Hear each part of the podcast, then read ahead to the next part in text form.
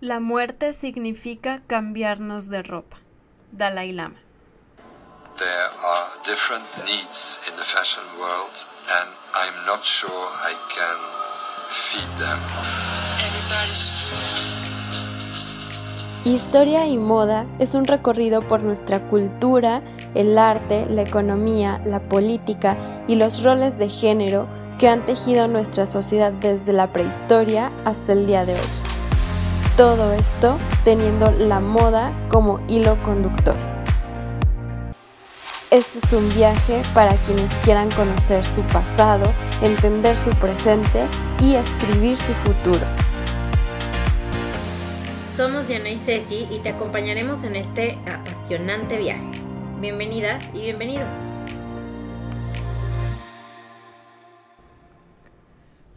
Bienvenidas y bienvenidos, gracias por acompañarnos en este nuevo episodio del cual no deben alarmarse por el título y sí seguirá habiendo moda y episodios.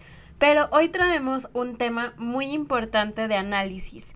Así como muchos hasta hace la semana pasada honramos a nuestros muertos, sobre todo en México, hoy vamos a hablar de la posibilidad de que nuestra amada moda algún día, en cierto sentido, pueda morir. Es muy probable que no exista un fenómeno social que personifique más claramente la complejidad y las contradicciones de nuestra cultura contemporánea que la moda. Nunca, como hoy, podemos afirmar con tanta certeza que la cultura se vive a la moda. La moda determina la manera en que hablamos, vestimos, bailamos y nos divertimos. La moda nos dice qué música oír, qué comida comer y qué lugares visitar.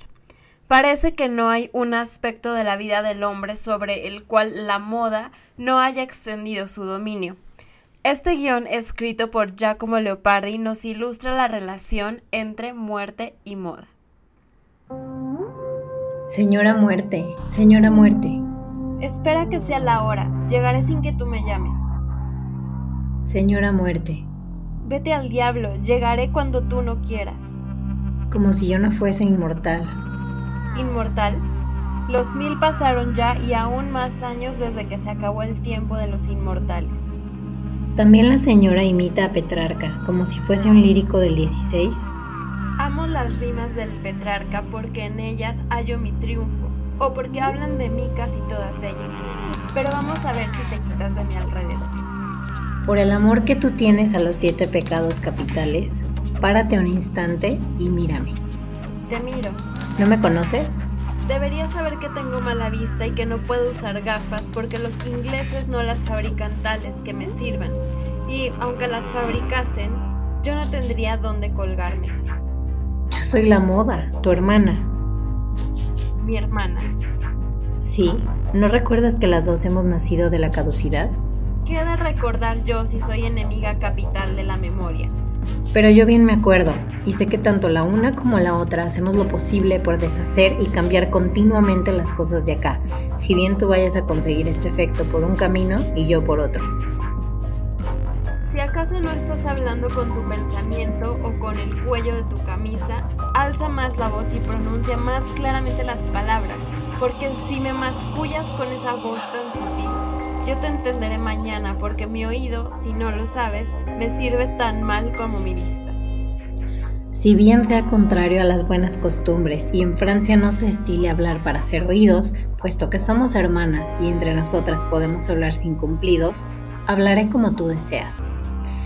Digo pues que nuestra naturaleza y común costumbre es la de renovar continuamente el mundo, pero tú desde el principio te lanzaste contra las personas y la vida, yo incontento al máximo con las barbas, los cabellos, los trajes, los muebles, los palacios y cosas por el estilo.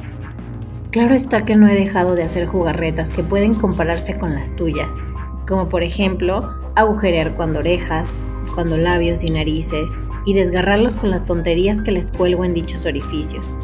Achicharrar la carne de los hombres con hierros al rojo, que yo hago se estampen en ellos por hermosura deformar las cabezas de los niños con vendajes y otras ingeniosidades, introduciendo la costumbre de que todos los hombres del país llevan la cabeza con una misma figura, como hecho en América y en Asia, lisiar a la gente con zapatos altos, cortarles la respiración y hacer que se les salten los ojos por la estrechez del corsé, y otras 100 cosas de este tipo. Antes bien generalmente hablando, yo obligo a los hombres amables a que soporten diariamente mil fatigas y mil incomodidades y a veces dolores y tormentos, algunos hasta llegar a morir gloriosamente por el amor que por mí sienten. En conclusión, creo que eres mi hermana. Más aún, si quieres, me parece más cierto que la muerte, sin que tú me enseñes tu partida de nacimiento. Pero estando así quieta, yo desvanezco. Si quieres correr a mi lado, haz por no estallar, pues yo voy muy deprisa y corriendo podrás decirme lo que necesitas. Si no, en consideración a nuestro parentesco, te prometo que cuando muera te dejaré todas mis cosas y que te vaya bien. Si nosotras tuviéramos que correr en competencia, no sé cuál de las dos ganaría, porque si tú corres, yo corro más que si galopase, y quedándome en un lugar, si tú te desmayas, yo me disuelvo. Así que echemos a correr y corriendo, como tú dices, hablaremos de nuestras cosas. Me parece muy bien, y como tú has nacido del cuerpo de mi madre, sería conveniente que me ayudases de alguna manera en mis actuaciones. Ya lo he hecho antes, más de lo que tú crees.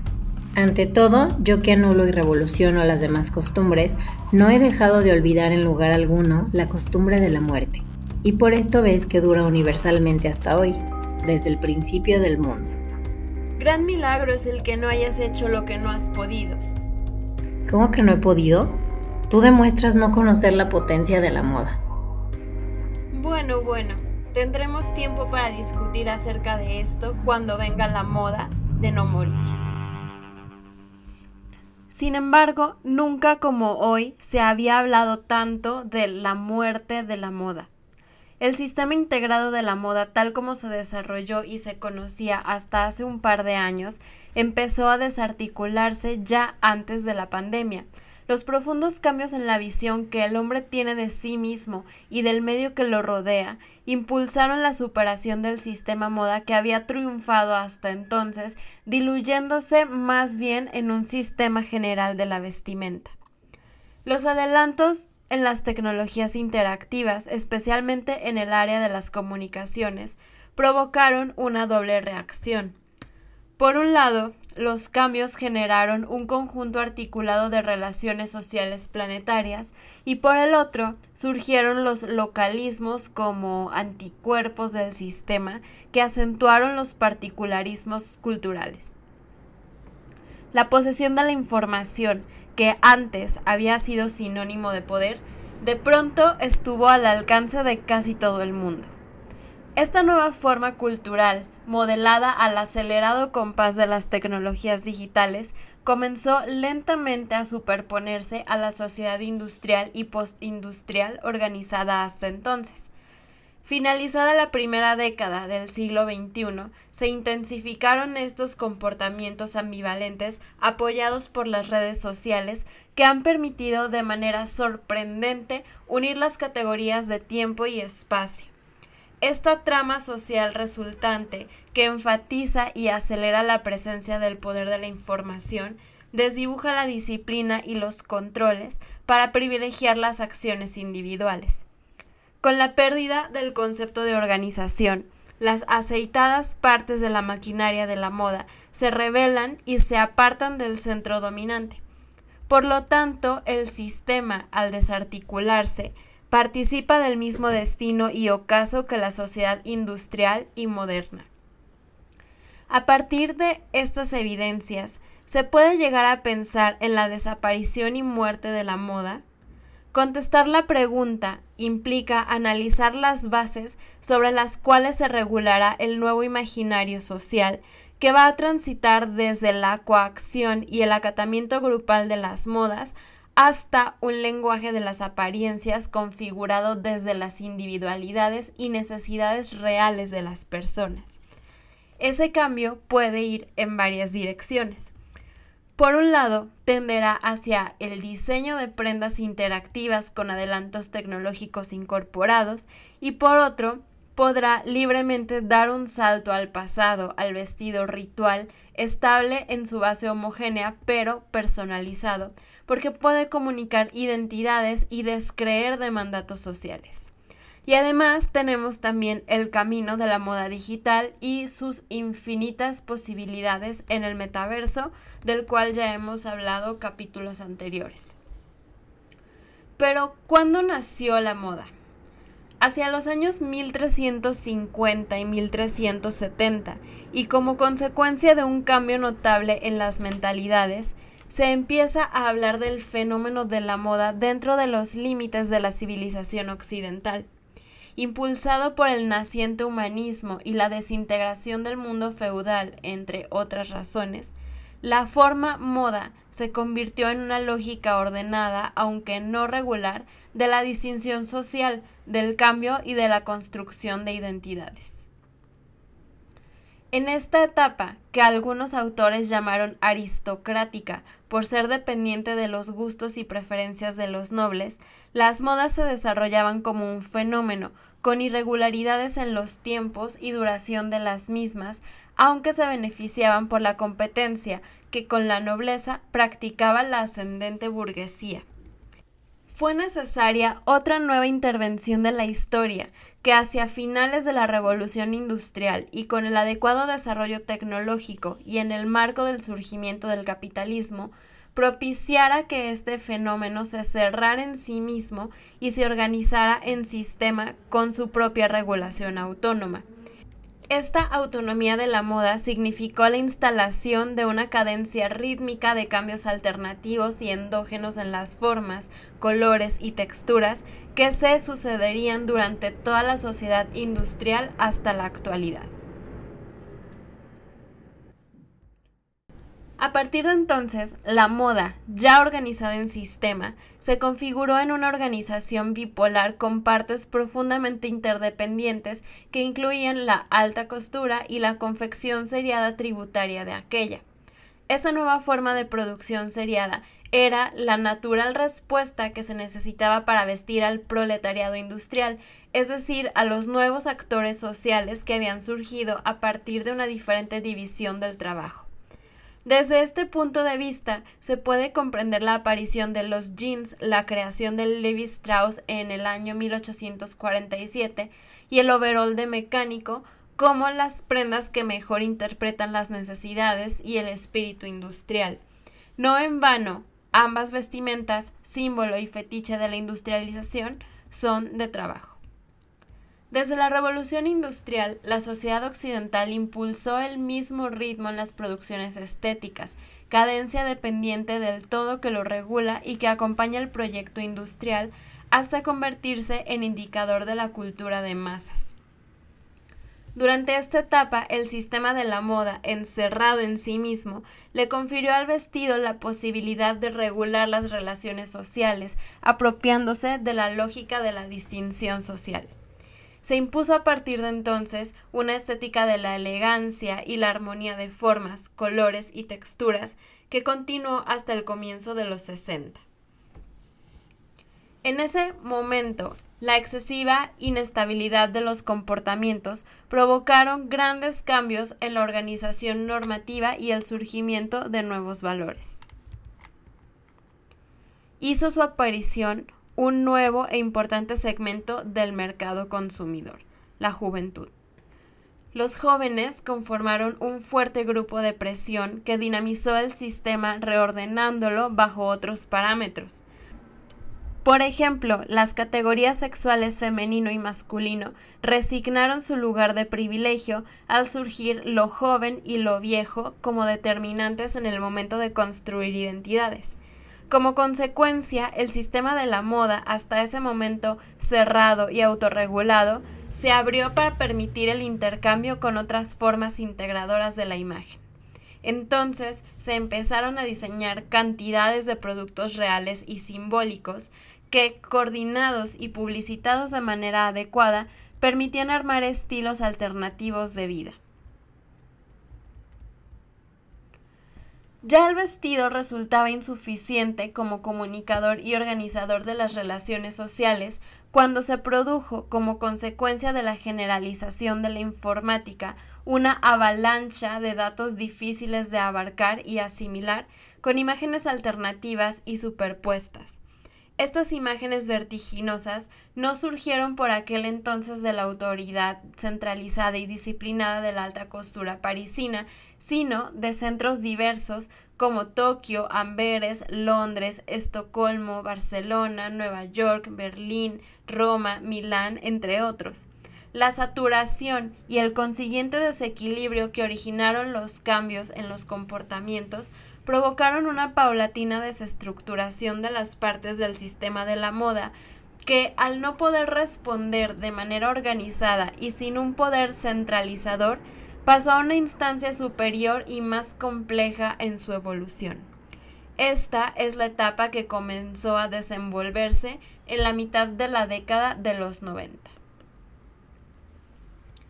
El creciente y previsible reemplazo de la sociedad industrial por una sociedad tecnológicamente dirigida, con redes sociales que comunican al instante todas las zonas del planeta, condiciona a la vestimenta que, personalizada e individualizada, evoluciona adaptada a nuevos parámetros.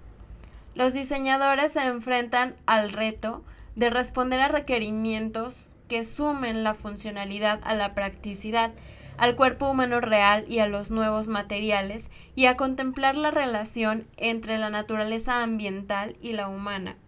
Ni los creadores de alta costura, ni los diseñadores del preta-porter y mucho menos los industriales pueden ya imponer sus pautas.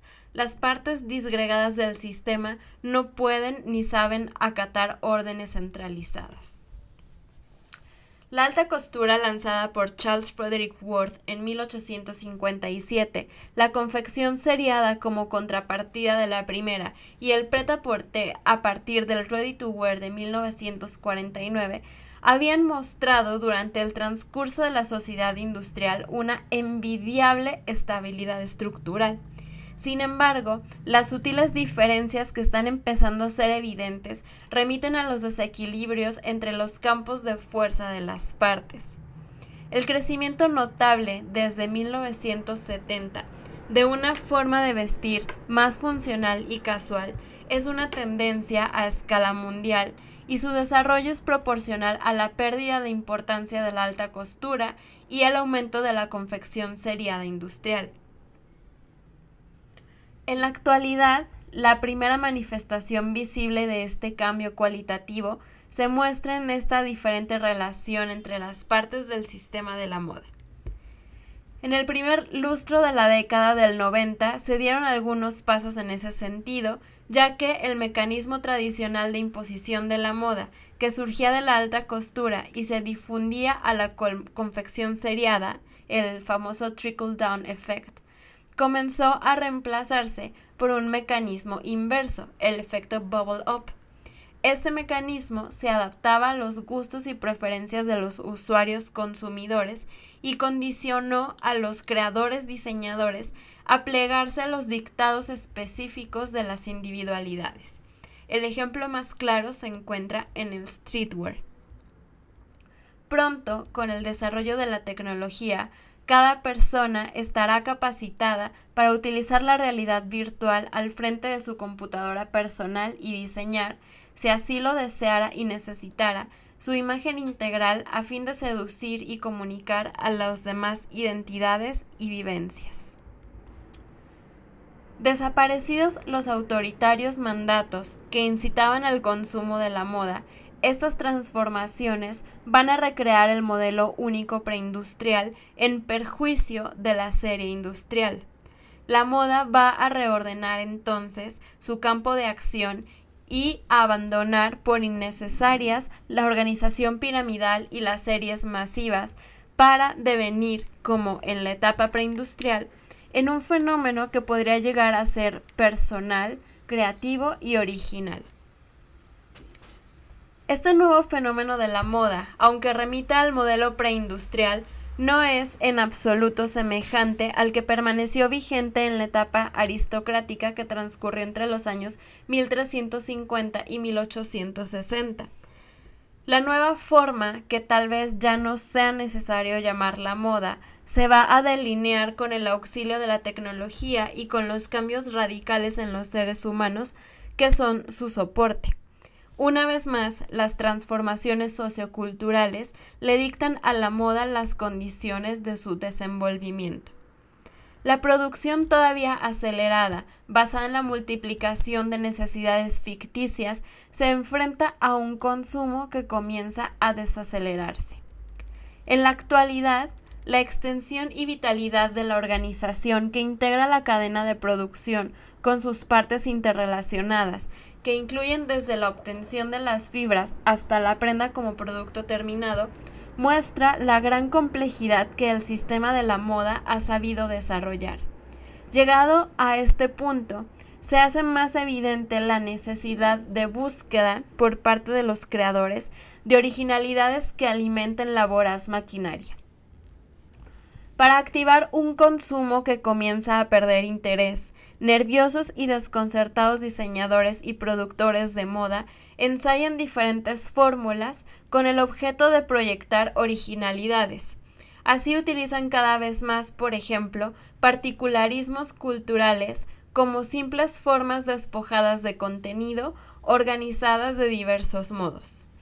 Esto incluye, como en el caso de algunas muestras en las colecciones de Carolina Herrera, Vivian Westwood, Ralph Lauren y John Galliano, entre otros creadores, la incorporación de elementos de distintas culturas en un mismo modelo, artificio impensable si estos préstamos se tomaran con la ideología original. Estas llamadas modas étnicas, entre comillas, sin embargo, no resultan inocentes, ya que anticiparon y delataron el creciente protagonismo de antiguas civilizaciones hasta hace algunos años eclipsadas por la cultura occidental como India, China y Japón. Por supuesto, la magia de los diseños textiles de los primitivos pueblos americanos hizo también su aporte en la nueva etapa que se iniciaba, ya que la emotividad ocupa una parte muy importante del diseño. Durante toda la modernidad, el interés y la mirada cultural se centraron en el objeto producido en series industriales con el respaldo de toda una sociedad organizada en torno a los deseos que debían ser satisfechos. El consumo máximo, consecuencia directa de la producción industrial compulsiva, retroalimentaría el proceso. La moda organizada en sistema no escapaba a la norma, por el contrario, construía sus bases en esa lógica del deseo y de la imagen que alimentaba y se reconocía como la razón de ser del proceso. Sin el desarrollo exagerado y compulsivo de la moda, la sociedad industrial no habría podido desenvolverse, ya que las necesidades reales de las personas resultaban escasas frente a los requerimientos de las máquinas industriales que debían trabajar sin descanso. Para ello, y en el previsible antagonismo de los comportamientos ambiguos, mientras se alababan las ventajas de las conquistas conseguidas por la industrialización masiva, se mantenía la ficción social de las diferencias. Esta gran contradicción interna permitió el desarrollo fabuloso del sistema de la moda en una sociedad que se excitaba con las diferencias y que se pretendía saciar con las homogeneidades. De allí que la imagen exterior fuera organizada de acuerdo con estilos de vida pautados y disciplinados por los deseos. Escenografías y personajes que podían también ser cambiantes y simulados, pero nunca reales ni creíbles. Personajes que necesitaban saturarse de información en sucesivas reiteraciones para alternar identidades como en un caleidoscopio de formas y colores. El paulatino proceso de individualización impulsa, en cambio, ungir los personalismos digitados por auténticos hombres y mujeres que buscan satisfacer más sus necesidades específicas que los deseos colectivos. En la civilización occidental, la descentralización que producen en la actualidad las crecientes necesidades reales de estas individualidades que cada vez más descreen de los mandatos unificados y dictatoriales, impulsa la desarticulación del sistema de la moda. El edificio empezó a mostrar sus grietas en los años 60, cuando ocurrieron dos hechos trascendentales.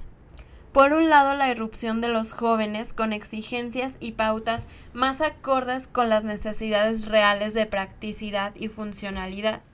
Por el otro, hacia el fin de la década se tomó conciencia, con las primeras imágenes planetarias desde la Luna, de la manipulación desconsiderada que se imponía a una naturaleza que se creía inmutable y protectora. La percepción, por parte de la ajetreada sociedad industrial, de una juventud y una naturaleza que cuestionaban la producción seriada de mercancías, impulsó a marginar y a desacreditar a los más radicales representantes de esta nueva forma de pensar, los hippies.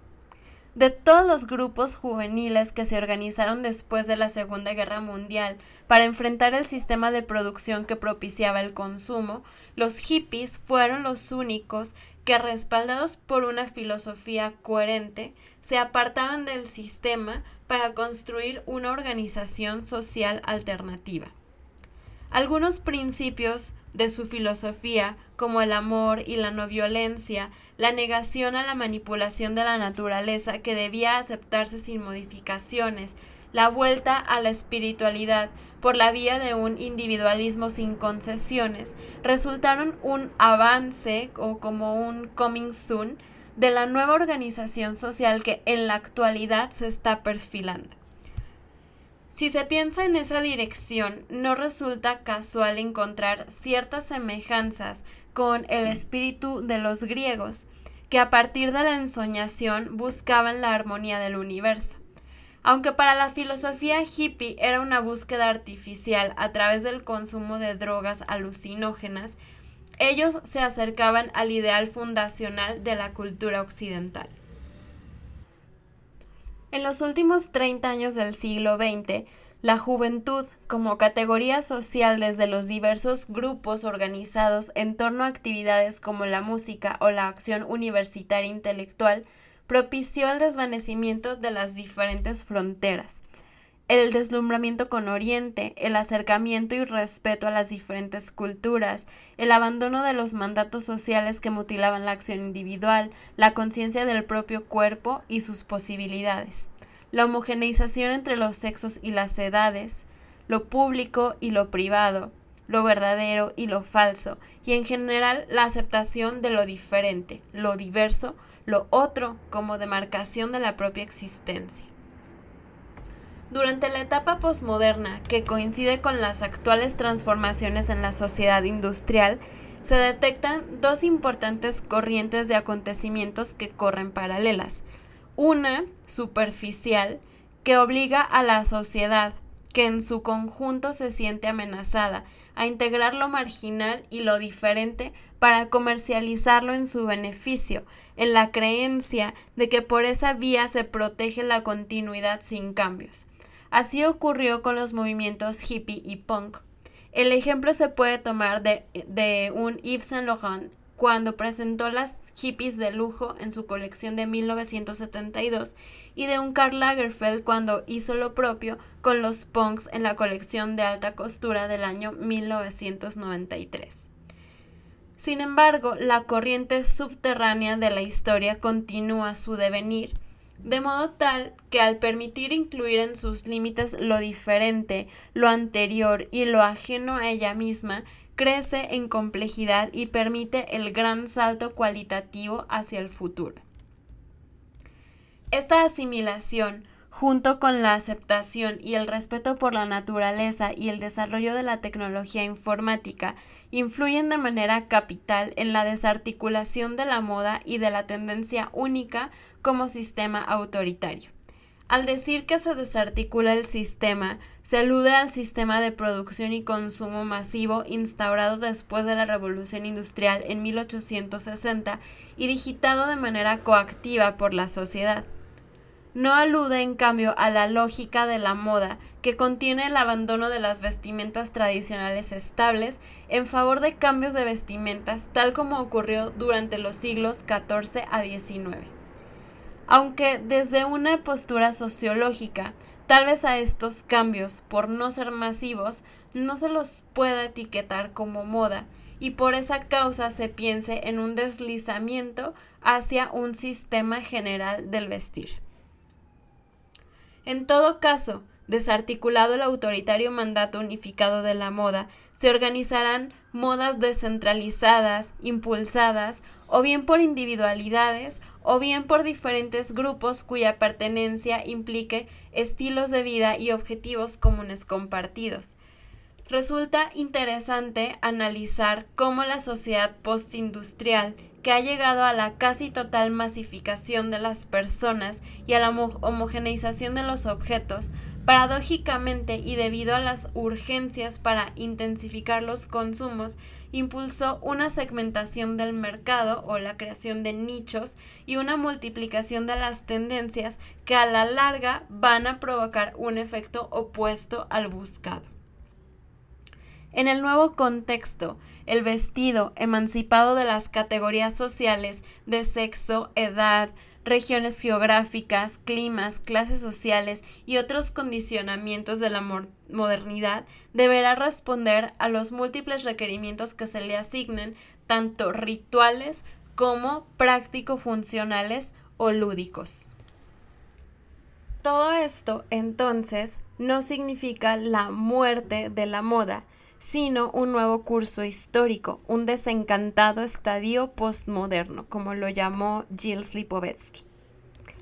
La recuperación del misticismo, el triunfo del espíritu produciéndose a sí mismo, el énfasis en la libertad del cuerpo, acompañado por un diseño en sus exactos movimientos, la incorporación del juego en la vida cotidiana, avanzarán paso a paso con la presencia activa de una conciencia crítica la irrupción de las nuevas familias de fibras, microfibras y supermicrofibras con elevada resistencia mecánica y térmica, las fibras convencionales con terminaciones antisépticas, antimanchas, antideslizantes, entre otros revolucionarios procesos, permitirán la superación de los anuales recambios de vestimenta según las temporadas de primavera, verano, otoño, invierno, uno de los ejemplos más palpables de la desarticulación del sistema regulado de la moda.